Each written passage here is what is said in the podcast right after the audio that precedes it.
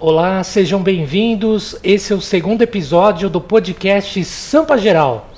O Sampa Geral é um podcast de variedades e vamos fazer aí pelo menos umas 12 rodadas com empreendedores. Eu converso hoje com a advogada tributarista, contadora e empreendedora Fabiana Calcanho. Olá, Fabiana, seja bem-vinda ao nosso podcast. Obrigada. É um prazer estar aqui. Te agradeço o convite e vamos lá. Vamos lá, Fabiana. Você, desde muito cedo, criança, já começou dentro de uma contabilidade. Você nasceu dentro de uma contabilidade. A contabilidade da sua avó. Gostaria que você contasse um pouco como que foi brincar dentro de uma contabilidade. É, literalmente. É, minha avó, ela te, teve um escritório de contabilidade desde sempre, desde 1980. E eu nasci literalmente dentro do escritório. E eu gostava muito daquela, daquela brincadeira de, de escritório, sempre ouvi muito sobre empreendedorismo, minha avó fa falava muito com empresários, né? E eu nasci naquela dinâmica, naquela loucura, naquela correria. Mas te confesso que nunca quis isso pra minha vida. Eu olhava e falava, Deus me livre, eu não vou ficar doida assim não, não vou ficar doida assim não. Tanto que eu relutei muito para trabalhar dentro desse escritório. É, eu fui fazer outras coisas, fui trabalhar em outras empresas antes de, de fato, tomar esse lugar dentro desse escritório. E referente a essas brincadeiras, quando você era criança, o que, que você brincava? Você ficava em que setor da, da, da Nossa, contabilidade? Eu lembro que, assim, eu brincava com tudo, né? Antigamente tinha aquela máquina de escrever, carbono, aqueles mimeógrafo, nossa, muito antigo. E eu adorava ficar fazendo bagunça, pegando talão de nota fiscal. E eu sempre ficava lá dentro do escritório que era da minha avó, na sala dela, e fingindo que era ela, sabe? Assim, Sim. A minha maior felicidade era entrar lá e falar, putz, eu, eu é meu lugar, pegava e levava carimbo, adorava ficar carimbando e, e brincando de escritório. Eu, é, eu acho que até pouco, bem pouco tempo eu não tinha essa consciência. Hoje eu tenho, eu falo, putz, qual era a sua brincadeira favorita? Eu falava, gente, eu, eu brincava de escritório, dentro do escritório da minha avó. E era isso que eu fazia, essas brincadeiras de, de moleca, né? E de uma certa maneira você estava idealizando já, você nem imaginaria que estaria idealizando um trabalho que você carregaria para a vida, né? Sim, e tanto que hoje eu tenho essa consciência de que aquilo tudo foi formando um, o meu ser, né? Aquela, aquela, aquele mundo, aquelas conversas, a, a, o empreendedorismo mesmo. Ele nasceu muito dali, de ouvir ideias das pessoas, de de ver como que ela trabalhava, de acompanhar, que muitas vezes eu ia em visita de cliente com ela. Lembro que às vezes ela ia para fora de São Paulo.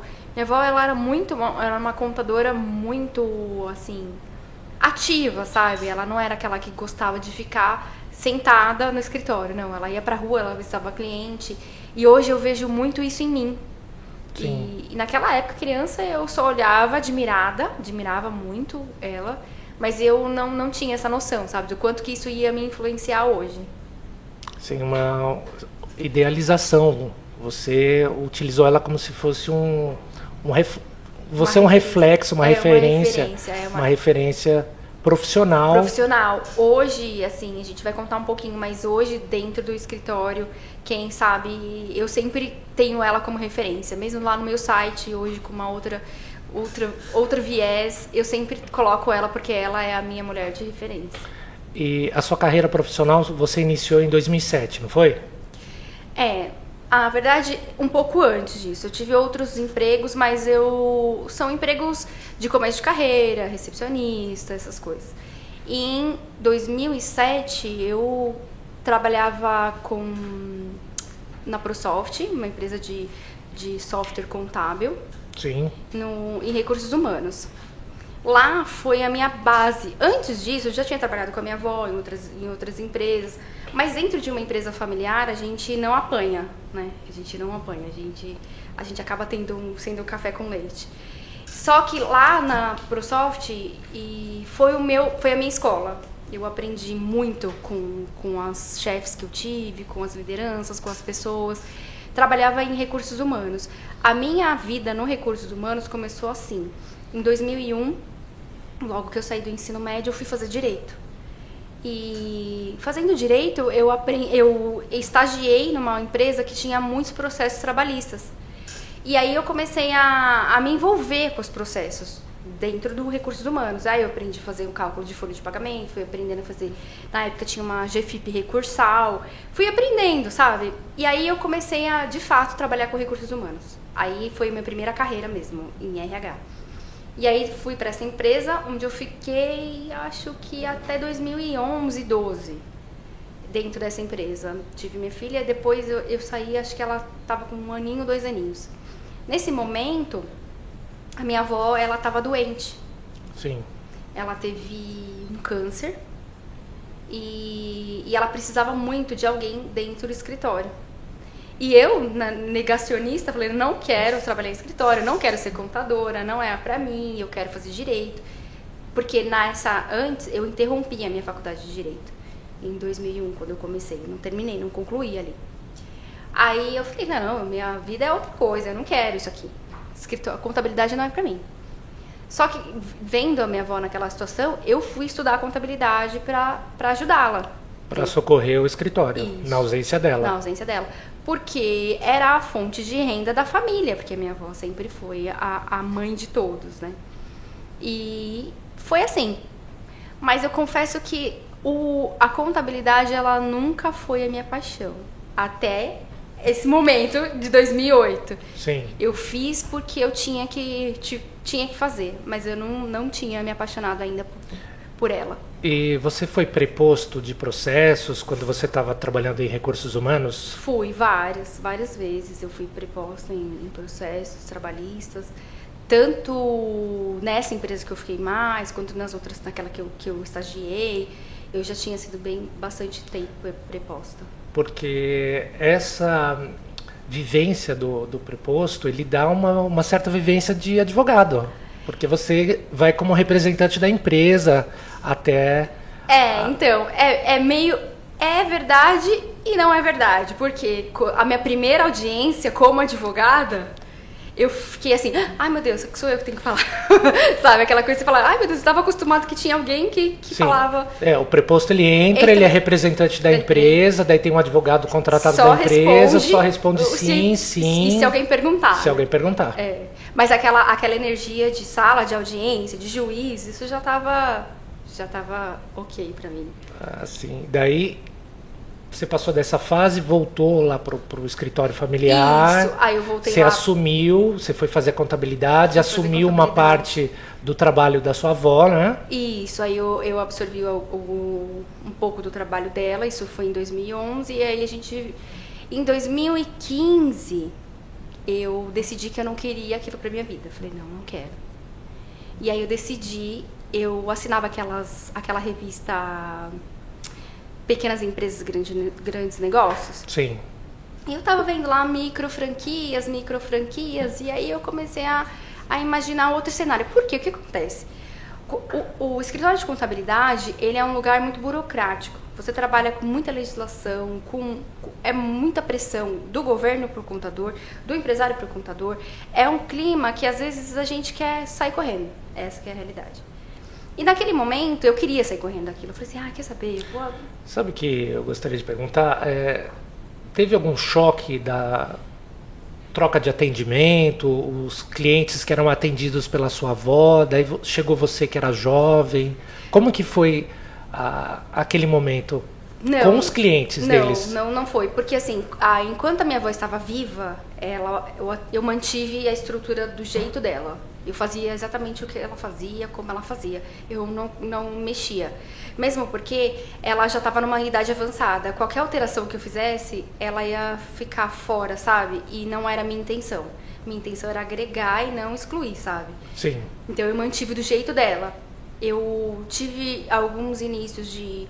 No começo, por exemplo, a gente ia visitar um cliente, o cliente me via como estagiária. Sim. Então tinha aquela coisa, ah, eu quero falar com a dona Rosa. Ah, mas eu posso te ajudar? Só com ela. E aos poucos eu fui ganhando a confiança desses clientes, tanto que hoje eles são os meus clientes. E hoje eles são meus clientes, continuam comigo, continuaram comigo mesmo com, com a, o falecimento dela. E naquele momento eh, você se sentiu responsável pelo, pelo escritório de contabilidade ou ainda não? Ainda Porque não. depois você acabou saindo, teve outros rumos, É, né? Isso, ainda não. Naquele momento era só assim, desafogar a minha avó. E foi 2011, não, 2015, ela ainda tinha, ela tinha passado pelo câncer, já tinha feito toda aquela batalha dela e ela já estava bem. Ela ficou bem em 2015. Então a minha, aí eu resolvi fazer outra coisa na minha vida. Resolveu sair. Resolvi sair. Daí você Eu saí- resolveu empreender, empreender. De fato. De fato, Sair mas daqui, da, da- do, do lado de cá, né, da, da força, e ir pra lá, pra, pra linha de frente. e a tomada de decisão. Por que largar um trabalho de família já consolidado, uma carteira de clientes e se aventurar numa atividade que você não sabia praticamente nada? Da onde veio essa coragem? Que que Na verdade, assim, o que me motivou naquele momento foi não estar feliz e satisfeita com a minha carreira profissional. Sim. Eu olhava para aquilo e falava, é, é, não é isso. Isso não, isso não move meu coração. Eu não tenho vontade de acordar e ir trabalhar com prazer. Foi o que eu falei, assim, é um mundo muito muito pesado, muito burocrático, né? Então aquilo para mim estava me fazendo mal naquele momento. Não sei se é porque eu não era apaixonada, sabe? Não- eu não tinha aquela. Eu, eu entrei para ajudar. Eu entrei para assumir, para. Mas não era meu sonho, sabe? Não, não era o meu desejo, nunca foi.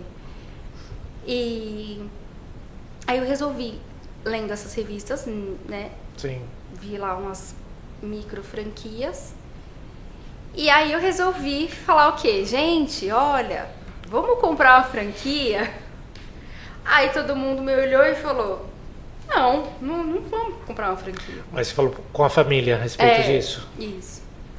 Só que a minha avó, ela sempre foi uma mulher muito encorajadora. Ela nunca dizia não. Ela tinha esse espírito empreendedor também.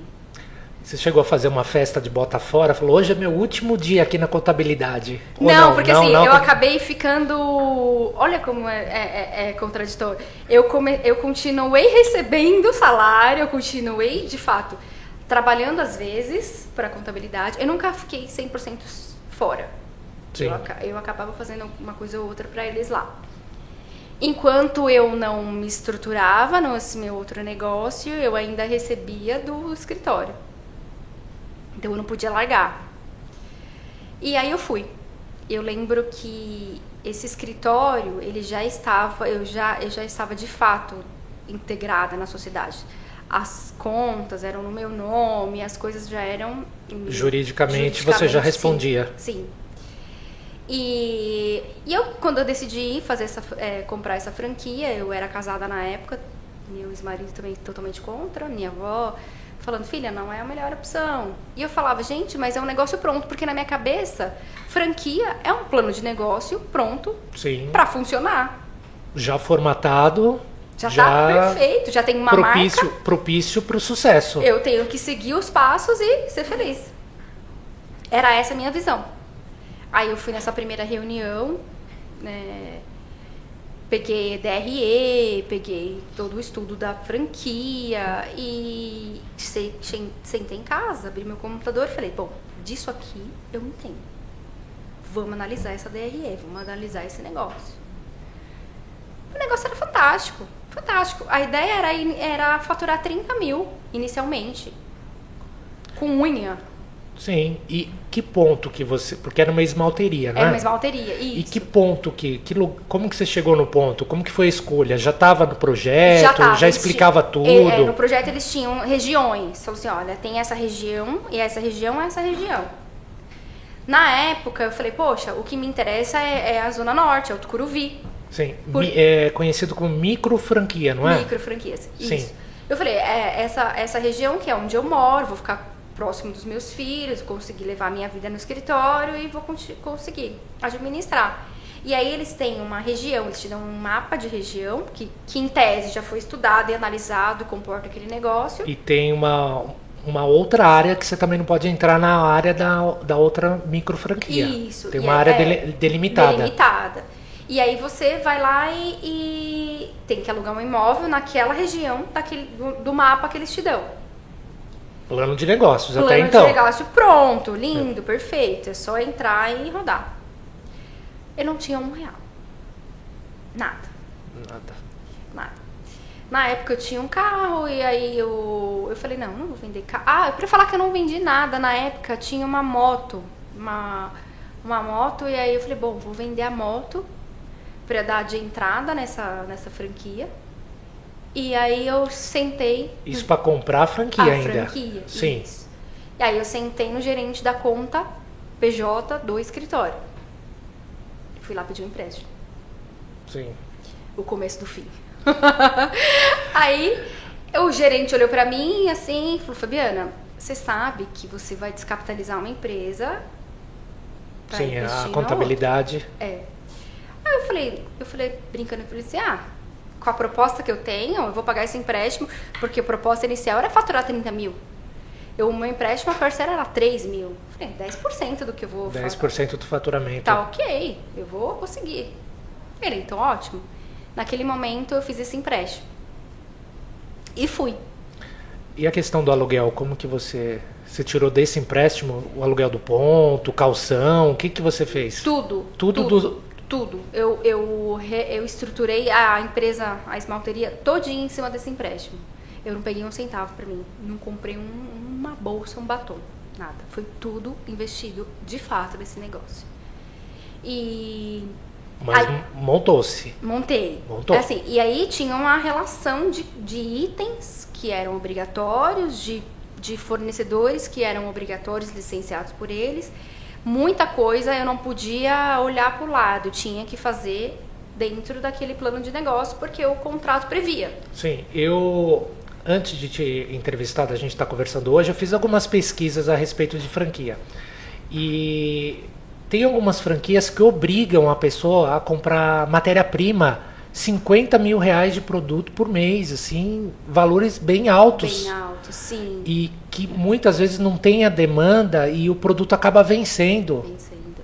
Assim, a minha, a minha franquia, ela era de prestação de serviço. Ela era de manicures, né? Sim. em- a proposta deles no começo era, era bem legal. Eu não vou falar que não era legal, é legal. Só que eu não sei se a minha região não comportava ou se o Brasil não comporta, porque era uma história de nail art, de, de fazer unha decorada em gel, Sim. e da mulher fazer um happy hour ali, sabe? Então, por exemplo, eu tinha quantidade de clientes e de- do meu ponto de equilíbrio, porém o meu ticket médio não conseguia atingir. Na época, eu tinha que ter uma mulher gastando 50 mil, 50 mil, 50 reais na minha esmalteria. Elas gastavam 20. Por quê? Faziam a unha da mão só. Não vendia. Porque hoje em dia um pé em mão, 50 reais. É, hoje em Na- dia- e se for comparar. Sim. Naquela época, não. Naquela época, é- eu acho que já era quatro- 40 reais pé mão, só que a, mai- a maioria não fazia pé em mão, fazia só a mão. Só a mão. Só a mão. E esse ticket médio, você acredita, se fosse para contextualizar hoje, seria em torno de quanto? Quanto que teria que gastar na esmalteria para o negócio se manter? Hoje, Ai, hoje eu não faço a mínima ideia. Eu acho que seria, sei lá, uns 100 reais. 100 reais mais ou menos. isso. Dobraria. Porque eu lembro que a a- em números eu tinha clientes, não tinha horário. Teve uma época que eu tinha seis manicures, não tinha horário. Só que eu não atingi o ticket médio para entrar no ponto de equilíbrio. E nesse momento, comecei a, a, a fazer o quê? Outros empréstimos. Um empréstimo para cobrir um outro empréstimo. Um empréstimo para cobrir um outro empréstimo. Porque tem gente que paga cartão de crédito com cartão de crédito, ou Tem. empréstimo com empréstimo. Quando acabou os empréstimos, eu comecei a passar no cartão de crédito da minha própria loja. Sim, para poder fazer o capital de giro. E eu entrei nessa roleta porque, assim, é viciante. E quanto, quanto tempo que foi até chegar nesse momento de você precisar eh, fazer um capital de giro? Dois anos? Não, não, ela, Não? Ela, ela não durou um ano. Não durou um ano. Não, é, foi muito rápido. Foi porque, muito- assim, a, a estrutura dela me saiu muito caro. Saiu muito caro. Nesse empréstimo, esse empréstimo inicial que eu fiz, ele foi de 100 mil reais. Eu falei dois anos porque tem uma linha, uma linha de tempo, De tempo. de tempo do amadurecimento do negócio, consolidação, é, captação de cliente, o cliente também ficar fixo com você, porque a primeira vez o cliente vai para experimentar o produto. Sim. Mas o que. O Daí que depois você de- tem, você tem aceitação. Você está falando do, do plano de negócios, Isso, né? o plano de negócio deles diziam que, eu, que isso aconteceria em seis meses. Seis meses eu teria esse ponto de equilíbrio. Ponto de equilíbrio que é a consolidação. Que é, que, que, que é você não ter mais que injetar nenhum valor na esmalteria. Ela já se pagaria. Tudo. Essa era a, é a proposta deles. E o público-alvo deles? É, você conseguiu atingir? Eram pessoas mais jovens, pessoas com mais idade? Qual era o, o público-alvo é, alvo dessa esmalteria? Então, Pelo assim- plano de negócios. Então, isso daí, hoje, eu tendo uma outra visão, eu acho que o público-alvo e o valor que eles estão, que eram propostos, não, não condiz. Porque, um exemplo, eu teria que ter é, uma visão de que uma mulher teria que gastar 50 reais em uma esmalteria, na época.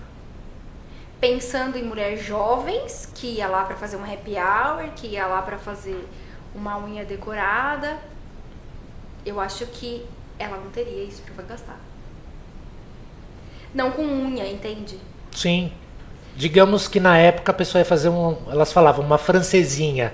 Não vai gastar 50, 50 reais para fazer uma francesinha se, por A da es- exemplo, a, da esquina é 20 pra é fazer. 20. Entendeu?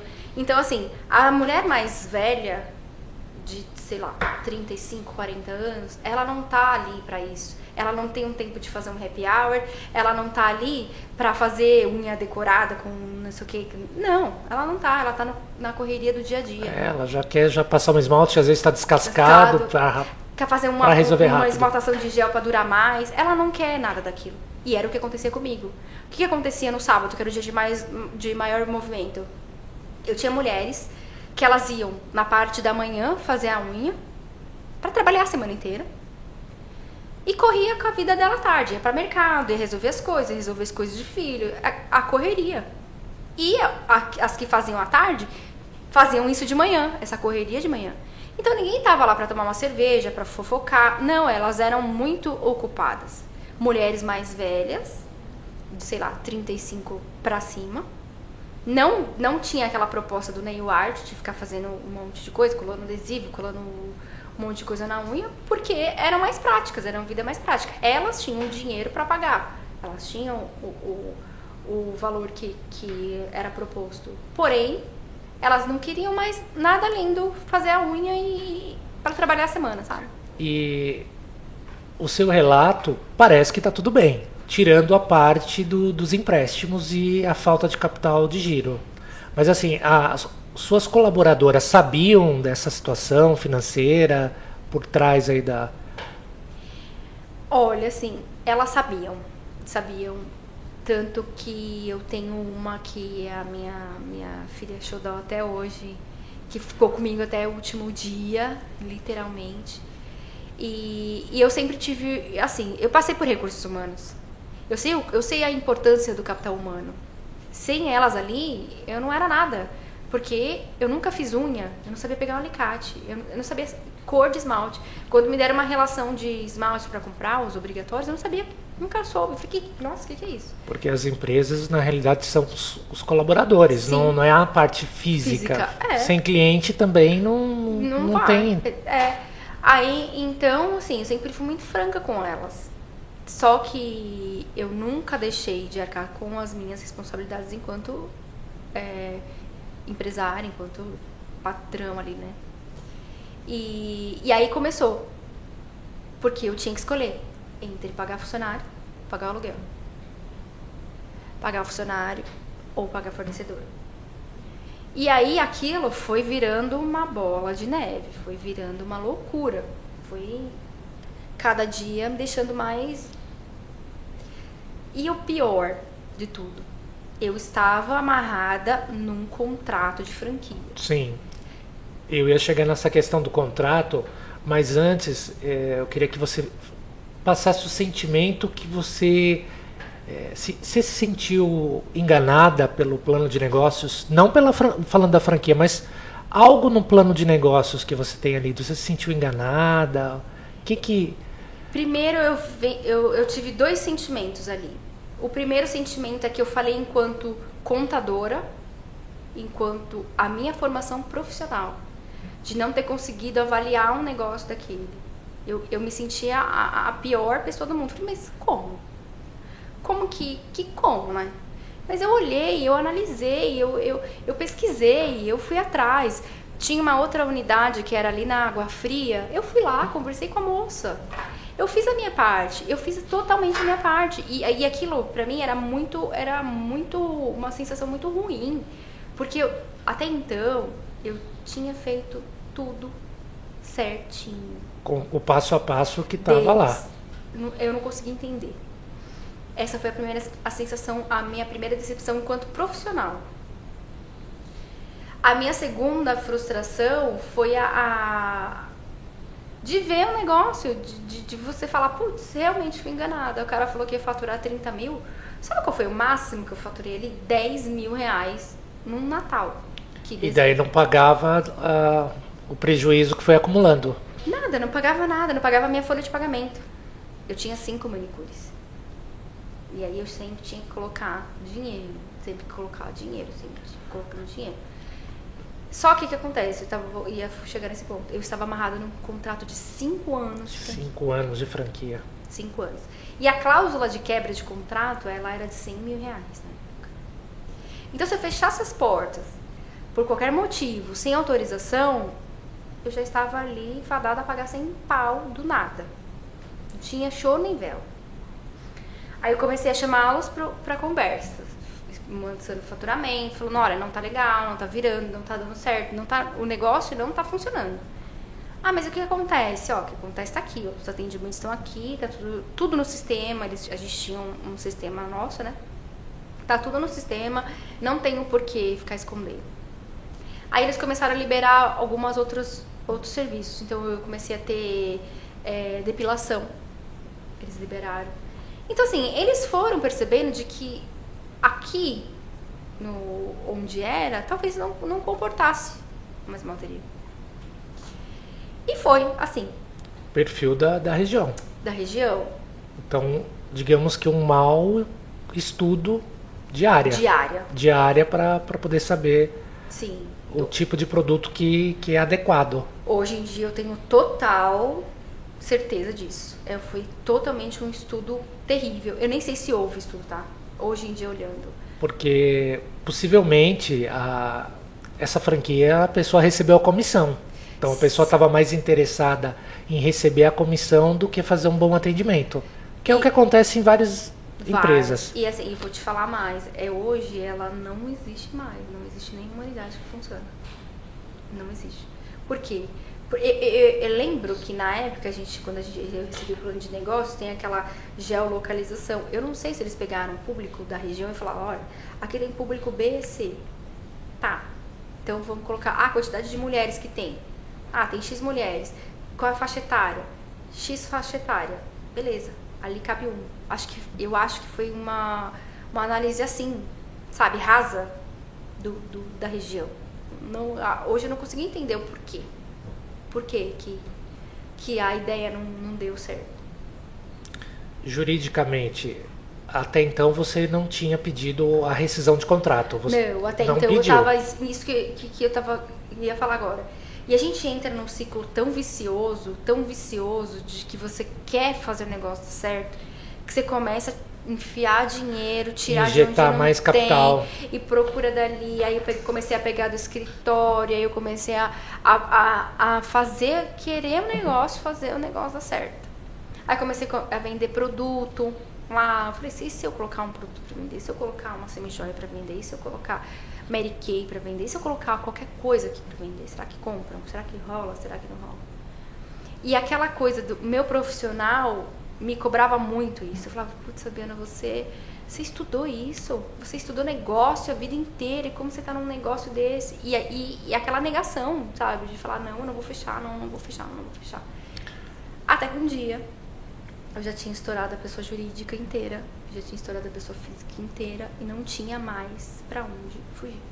Não tinha mais. Aí eu lembro que um dia eu fui pro escritório da minha avó chorando, um quinto dia útil. Isso para mim foi o, o fim, o fim. Esse, nesse dia foi o fim. A minha avó já, né, com idade, não posso nem falar, não, é, ela olhou para mim, ela falou, eu falei assim, vó, eu tenho que pagar funcionário hoje e a minha conta não tem um real. Já antecipei máquina. É. E, e as meninas, elas estão lá porque elas precisam levar o sustento para a família. Ninguém tá lá para brincar. E aí eu lembro que ela falou assim, filha, pega o cartão da aposentadoria da avó e vê o que, que te ajuda. Passa o cartão para ver o que, que acontece. Se ajuda a melhorar essa situação. Aí aquilo foi o fim para mim. Aí aquele momento eu falei, gente, a aposentadoria da minha avó, o sustento dela, dos remédios, das coisas dela. Fabiana do céu, que, que mais você está esperando para fechar isso? E naquele momento eu dei um estalo, falou, não, chega o meu limite. É, foi um ponto de virada. Foi. Aí eu falei, chega, pra mim acabou. Fui lá, usei o dinheirinho, ela, ela acabou fazendo um empréstimo consignado. Para descontar na aposentadoria. Na aposentadoria. Paguei o que eu tinha com as meninas e falei, agora eu vou fechar. Na verdade, antes de fechar, eu tentei passar o ponto para uma outra moça. No, no esquema de franquia também ou só o ponto físico? Tudo. Tudo. Eu falei, ó, seguinte, você quer trabalhar? Eu vou te deixar aqui, vai deixar a placa eu vou ficar como a dona, mas você vai ser a dona, sabe? Fizemos meio que um contrato de gaveta. Só que isso não durou um mês. Não, não deu certo. A pessoa não, não tinha a mesma visão. Ela não tinha a visão do público da esmalteria. E os clientes foram indo embora. Ela começou a misturar as coisas, começou a virar uma bagunça. Começou a vender um monte de coisa, perdeu, perdeu, é, é, perdeu o foco, perdeu do, o foco do... do negócio. E aí realmente eu falei, não, acabou fechei a franquia. Aí foi o segundo momento, porque eu precisava entrar com uma ação para me livrar daquele contrato. Rescisão de contrato. Rescisão de contrato e tal. Porque senão você teria que pagar mais de 100 mil mais reais. Mais 100 mil reais. E aí eu fui. Procurei um advogado. Na época eles tinham um grupo desses, desses, desses franqueados, todos enganados que a gente que me colocaram e tinha um advogado lá que já estava representando boa parte dos, dos franqueados e eu falei, poxa, ele, o cara já está entendendo do negócio, ele já está próximo, então fica mais fácil de eu contratar uma pessoa que já conhece o negócio. Mas o, chegou a ter um processo coletivo contra essa empresa ou você não, não, não tem esse conhecimento? Ah, não, eu acho que não teve coletivo, cada um moveu o seu na época. Porque elas cores começaram a vender no Brasil todo. Então teve vários de outros estados também. E ação coletiva não teve. Bom, pelo menos até onde eu sei. E então aí eu procurei esse, esse advogado. Aí a gente fez uma ação contra a esmalteria. E até então, dentro da minha cabeça e pro mundo, eu tinha um cenário perfeito ali, perfeito. Tinha as ga a gente pegou os gaps que deles a gente pegou o que não foi entregue. Você poderia ter utilizado o Código de Defesa do Consumidor também, que é produto não entregue. Comprou, tem que entregar. E aí a gente começou a, a, a fazer vários estudos. Eu tinha cumprido todo a cartilha, né? Todo o manual de implantação, estava tudo certinho. Minhas funcionárias estavam no registro. Vamos fazer ação. Aí eu descobri uma coisa, nesse momento da vida eu descobri que direito e justiça são coisas diferentes. Não é lado a lado. Não. A direito é o direito, a justiça é a justiça. Por quê? O que é justiça para mim pode não ser para você. O direito ele tá lá para atender nós dois, para socorrer, pra gente se socorrer. Agora o juiz vai decidir quem dali vai, vai ter a sua justiça. Fui eu e até então eu estava eu tava bem, bem confiante, porque até aqueles momentos, todas as ações, todos os, os franqueados que entraram com ação contra a esmalteria, a, a esmalteria fez uma reconvenção. O que, que é uma reconvenção? Reconvenção é quando eu falo pra você que você não fez e você devolve, mas também você não fez. E você começa a pedir pra mim também. Fica assim, eu entro contra você e você entra comigo, contra mim. E eu falei, poxa, que, que bom, né? Porque a maioria das, das meninas que compraram a esmalteria na época, elas eram da área da beleza. Então era manicure, era cabeleireira. E o que, que eles atacavam no ponto? Você não tem capacidade técnica de gestão.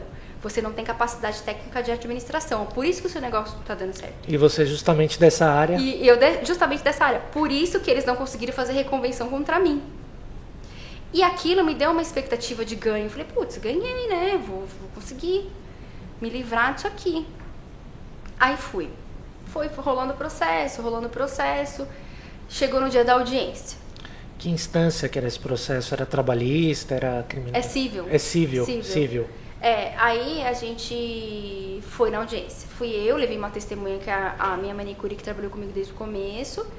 E fui. Chegou lá, a juíza perguntou: é, tem acordo? Aí a esmalteria, o preposto lá deles, falou: Olha, excelência, eu tenho aqui um valor de 30 mil reais. Não paga nada. Exatamente o que eu pensei. Sabe quanto eu já devia naquela época? Um milhão de reais. Um milhão de reais um milhão em menos de, de um ano. De um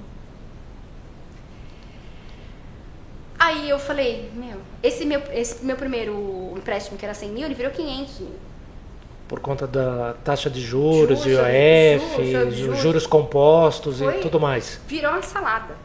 A minha vida estava de ponta cabeça ali. Quando aquele homem falou 30 mil reais, eu só faltei rir né, da cara dele. Falei, 100 mil reais me atende.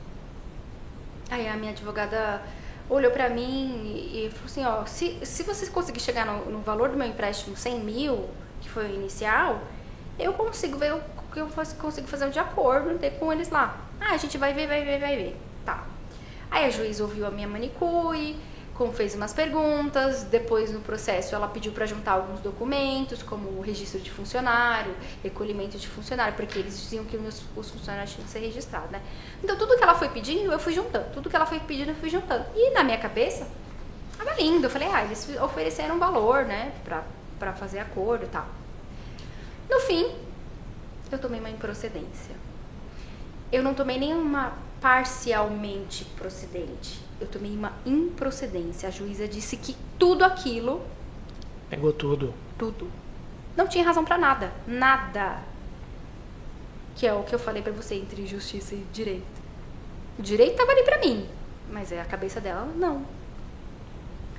Aí eu falei, bom, vamos apelar. Vamos pra segunda instância. Fazer uma apelação, né? Só que assim, tudo isso tem custo, sabe? Na época eu não era advogada. Eu tinha que pagar no advogado para fazer. A pessoa já devia um milhão. Imagine só, né? Aí eu cheguei e falei, vou fazer, vou fazer uma apelação, porque não é possível. Em segunda instância. Segunda instância. E para minha surpresa, se confirmou a, a improcedência. E aí a segunda instância ainda majorou o, o, a sucumbência que eu teria que pagar para o advogado deles. Eu tinha que pagar na época 2 mil, fui condenado a pagar 2 mil, e eles majoraram para 4 mil. Foi desembargador que. Foi, é. Um desembargador. A, a segunda, segunda instância, eles são desembargadores. E dali, eu olhei para mim mesmo e falei: Fabiano, lembra aquele 2001 que você começou a fazer direito? Sim. Tá na hora de você repensar a sua vida? Que você largou, quis mudar de vida. Foi fazer uma, um monte de coisa nada a ver. E aí eu comecei a repensar. Naquele momento foi o, foi o sei lá, o, a facada maior do mundo para mim. Aquilo foi o fim do fim. Eu falei, gente, não existe, não existe justiça nesse país, não existe porque eu fiz tudo certo, olha, eu fiz assim, eu fiz assado. Eu não conseguia aceitar. E o seu emocional? Eu tinha, eu tive umas crises de ansiedade na época antes de, de, de fechar a esmalteria. Depois que eu fechei, eu comecei a ficar tranquila. Eu sempre, eu sempre brinco. Quando você deve mil, você chora. Quando você deve dez mil, você se descabela. Quando você deve o impagável, vida um que segue. Um milhão, a vida que segue. Você não se preocupa mais. Eu pensava, vou levar meus filhos como escravos? Não. Vamos ver termos órgãos? Não vou fazer o quê? Vão penhorar alguma coisa minha? Eu tive um momento de penhora. Teve. Tive, tive. Nesse empréstimo que eu fiz, eu fui avalista da empresa. E aí eles tentaram penhorar a minha casa. Um apartamento que eu, que eu, que eu tenho, né, ainda. E aí eu falei, E é o seu único bem? meu ou se- único bem. E como que se pede uma penhora de um único bem que a pessoa tem? Como que existe isso? Existe, existe. Eles pedem. É, é aquela coisa, papel aceito que, que, que der, né? Você pode colocar e pedir o que você quiser. Aí nesse momento eu fiquei um pouquinho mais é, preocupada, um pouquinho mais. Foi um momento mais tenso, assim, do, do, do processo todo. E aí eu fiz um acordo na época com, com, com um banco, com, que era a Caixa Econômica Federal. Eu fiz um acordo, paguei e, e- tirei a penhora da minha casa. Depois disso, falei, bom, agora eu preciso reestruturar a minha vida, eu preciso repensar a minha existência. Porque desse jeito, como que vai ser, né? E como que você se livrou da dessa dívida contratual? Então, é uma coisa que, que eu falo que é muito de Deus, porque depois que eu tomei essa improcedência, eles não falaram mais nada. Eles, no, no processo, eles não pediram o- a indenização do, do contrato. Eles não falaram mais nada. Aí eu lembro que minha advogada falou assim: bom, se eles não falaram, eu que não vou falar. Vamos ficar quieta, vamos esperar os cinco anos terminar o contrato. E aí a gente vê se alguém se manifestar, mas ninguém falou mais nada. Eu não tive que pagar essa multa contratual. Ainda bem. Sim, e em cima dessa experiência não tão positiva, você tirou as experiências positivas.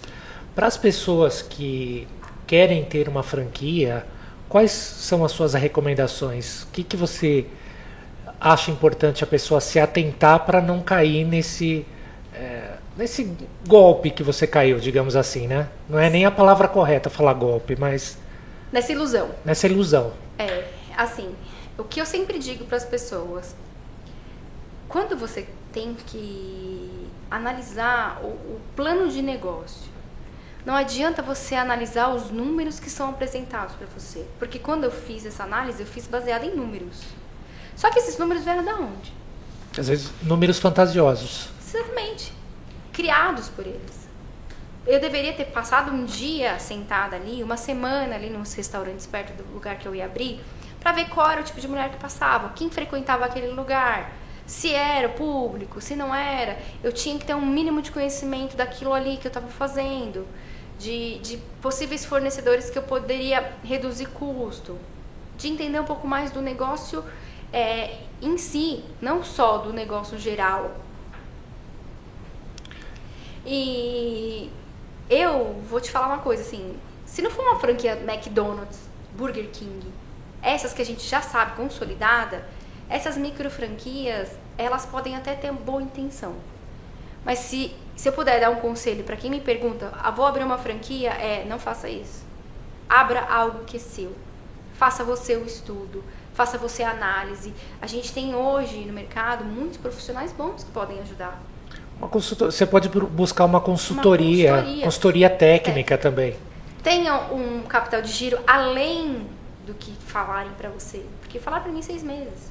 Imagina, em um ano eu não conseguia. Não conseguimos. Porque existem pessoas que perdem o emprego, pegam, por exemplo, fundo de garantia e investem o dinheiro de uma vida Exatamente. numa franquia, Numa franquia. Por quê? Porque compra essa ideia de que o, o, o projeto, produto pronto. é, o Só tá colocar o- a parte humana, Humana e, e, e funcionar. e funcionar. Só que na verdade ela, ela dentro dessa, dessa ideia tem muitos fatores, tem muitos fatores que você precisa ter um pouquinho dessa dessa, sei lá, desse, não sei nem qual a palavra certa para usar. Mas é essa malícia, sabe? De você olhar aquele negócio e falar, tá, você tá me falando que eu vou faturar 30 mil. Como?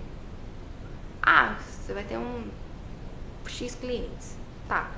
Ir até lá e realmente falar, ver se aquele lugar tem um cliente, se aquele, se seu cliente está ali, fazer uma pesquisa de campo, você, olha, se eu tiver uma esmalteria aqui, quanto É você isso. pagaria? É justamente isso que as pessoas têm que tomar cuidado. Cuidado.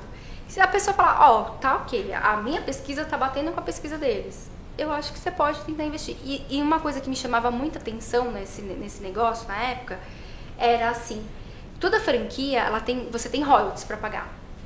E toda franquia, a maioria delas, você tem royalties, royalties em cima do seu faturamento. Sim, é, é valor fixo mais o faturamento, um percentual de faturamento. É, e aí, e nessa, o que me chamou a atenção nesse negócio é que não tinha.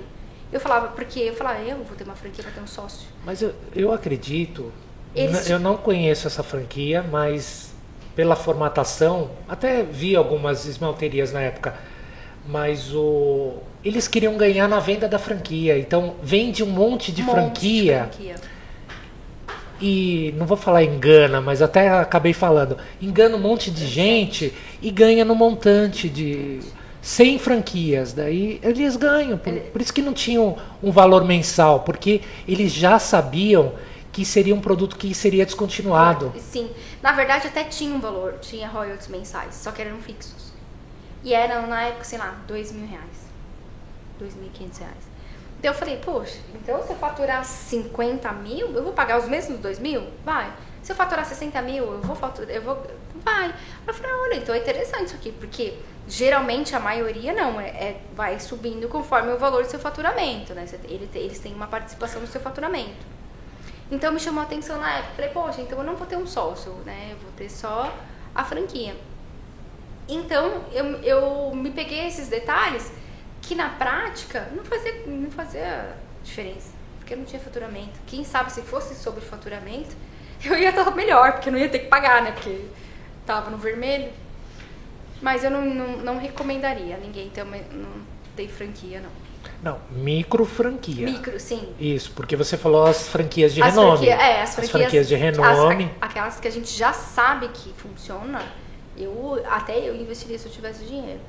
Porque a gente já sabe que eles estão consolidados, que eles têm um estudo de fato, se aquele lugar comporta ou não comporta. Eles já têm uma marca, né, a zelar. Sim, Então, uma marca são- que não pode ser sujada, Sujada, arriscada, arriscada. para o consumidor, porque já foi investido muito dinheiro. Muito dinheiro. Então, essas micro franquias, eu assim, eu ficaria sempre com o pé atrás. Até hoje. E aí, nesse momento, eu olhei e fiz uma análise da minha vida num geral. Falei, eu acho que tá na hora de eu revisitar a minha vida ali, os meus sonhos de infância, minhas vontades de, de me reestruturar, tanto pessoal quanto meu profissional. E aí o meu sonho lá de, de antigamente, voltei a pensar nele. E onde eu fui estudar direito em 2016, entrei na faculdade em 2016. Na época foi meio conturbado, muito eu diria. Que Tô vendo até uma foto aqui, você já com um diploma, já aqui, ó. É. Sim.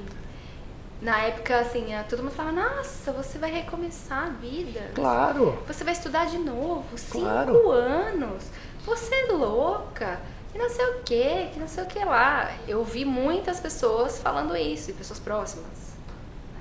Pessoas falavam, é absurdo você sair de casa e estudar, que não sei o que, não vai passar na OAB, não vai passar na OAB, vai fazer o que com isso? E que ano que você finalizou a sua graduação? Em 2021, A 2021. Já era pandemia. Já era pandemia. Já era pandemia. já. A pandemia foi de 19 para 20.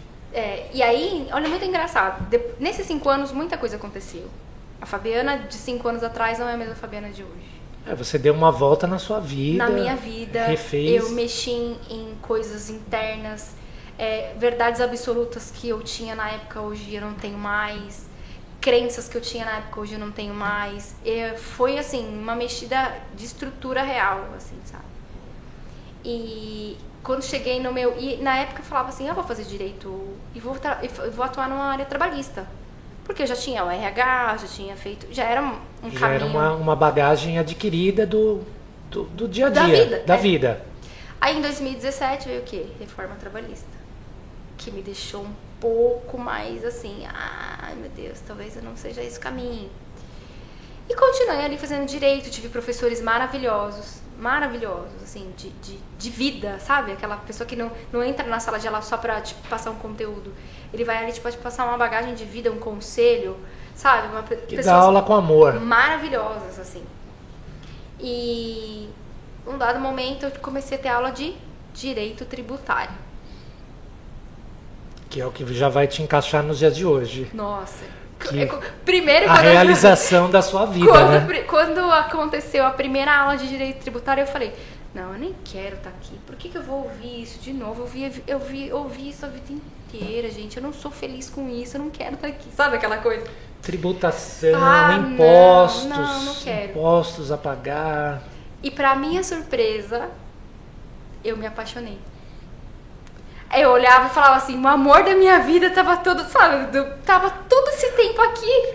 Já estava escrito e já estava enraizado desde criança, Desde quando criança. você brincava no escritório da sua avó. Sim, e eu falava, não, eu não quero. E eu falava, gente, mas calma, pera. Não. É Aquela, é a mesma coisa de você ter um amiguinho de escola que você vive a vida inteira com ele e fala, não, mas eu não vou namorar esse menino, não, não vou namorar esse menino, não. De repente, olha e fala assim, meu Deus, o amor da minha vida estava aqui o tempo todo e eu não vi. Aconteceu isso comigo. Aí eu comecei a estudar o direito tributário, comecei a ter uma outra visão do, do, do tributário e comecei a me apaixonar cada vez mais, porque assim, é, são, elas, são, elas são interligadas, né? E, e vai, vai comunicando, né? E aí eu fui, comecei a, a, a fazer a contabilidade acontecer, minha avó faleceu na pandemia. E aí a gente foi começando a, a modificar, né? A mudar a estrutura. E, e foi isso, acabei me apaixonando por uma pessoa, uma pessoa, né, entre aspas, que já estava na minha vida há muitos anos e eu nunca, nunca dei valor, nunca dei.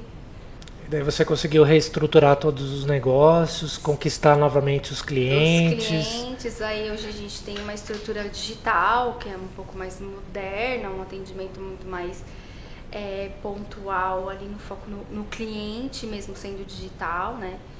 E eu consigo agregar muito mais para a vida deles, dizendo qual a melhor forma de tributar, qual é a melhor forma de estar, se é, qual é o melhor regime tributário de opção. E, e foi isso, assim. E hoje eu sou realizada. Eu olho para a contabilidade, olho para minha, pra minha avó que estava ali todo tempo, e olho e falo, poxa, é o amor da minha vida estava aqui, eu não, não, não reparava, né? Não, não dava essa ênfase. E hoje o, a minha intenção realmente é que as pessoas entendam que empreender é bom, aconselho. Todas as minhas amigas, se eu pudesse, eu falava, empreenda. Mas faça o que é seu. Faz o trabalhinho de formiguinha para você fomentar a sua marca. Vai trabalhando a sua marca. Vá com cuidado, sem ansiedade. cuidado. Se você tem um outro emprego, vai vai se estruturando para fazer essa transição e que dá certo. No final, no final tudo dá certo. Eu vou pedir para você passar os seus contatos do escritório aí, para quem quiser. Tá. Eu vou deixar o Instagram do, do, escritório é Solutions Oficial. E o outro. É F Solutions Solutions. oficial, oficial. no Instagram. Isso, Instagram do, da contabilidade. E da advocacia é Fabiana Calcanho Advocacia. Tá certo. Lá, gente, eu atuo, eu atuo para eu é, atuo como tributário empresarial.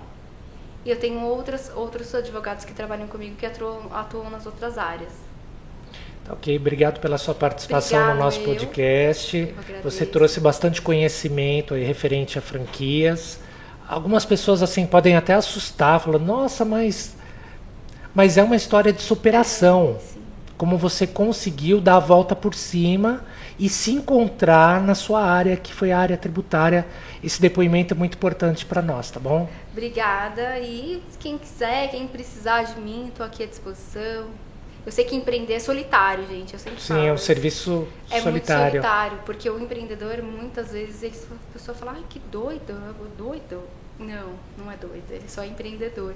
E aí eu tô aqui à disposição, sempre que vocês precisarem, alguma coisa. Tá ok. Obrigado pela sua participação. Até o próximo episódio Até. aí do podcast Sampa Geral.